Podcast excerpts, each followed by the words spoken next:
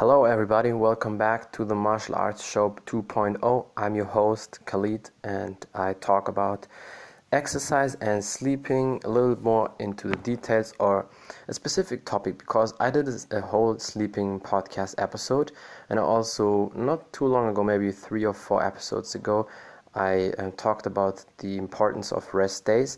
But I want to dive into a specific topic. Um, about sleep. A lot of people having big, big problems falling into the sleep or sleeping.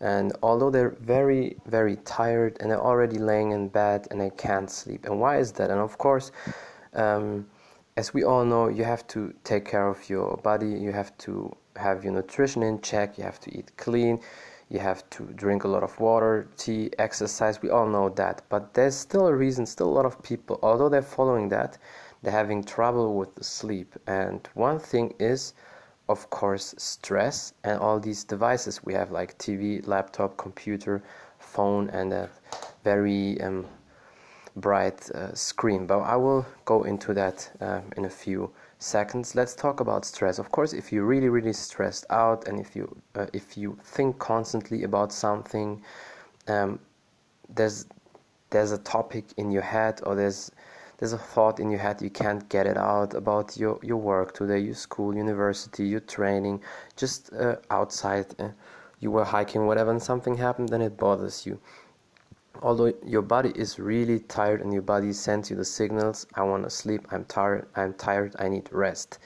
But you can't because your brain is still working and it takes then sometimes hours and hours until you can sleep or sometimes even almost the whole night and then it's uh, almost time to get up and then you fall asleep but then you can't because you have to get up. So that's a, a big problem. Um, so you have to try to avoid stress because nothing is more important than your recovery and then you sleep. You can still as soon as you wake up still during the whole day think about that what happened try to sort it out and try to be peaceful and avoid your stress because during that sleeping time, during that time where you're supposed to rest and recover, your thoughts will not help you to process anything and you cannot deal with the stress situation. Nobody solves a problem in the night you know? Um, so just recover just sleep and break your head about that at the next morning when you wake up.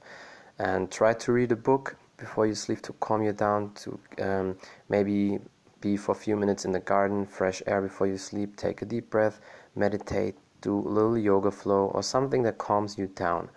Listen to a podcast, listen to audiobook, and then go to sleep. And then the other big thing is a lot of people have these days, and I think it's way more than the stress, is all these devices. We have phone, laptop, TV. So we are in our bed, we want to sleep, but we watch for half an hour, an hour, or maybe sometimes people for two, three hours. They're in a bed watching TV, watching something on their laptop, on their phone. They always need that before they sleep, and that's a bad habit. So, and let's calculate that. Let's say it's the worst case scenario. You always need three hours watching something on your laptop, phone, TV, whatever before you sleep. You have to cut it out every day. Make 10 minutes less. 10 minutes less where you watch something where you get you the, um, your screen time put it down all these devices that will not help you. So every day 10 minutes less. And then you will see after a week you already have one hour and 10 minutes less of screen time. And then you will fall a little bit earlier into sleep. Um, because it's a process think about it, it's like a training. You do every day one more push up or one more press up as uk people would say so I know UK people out there, so that's why I talk about push ups and press ups.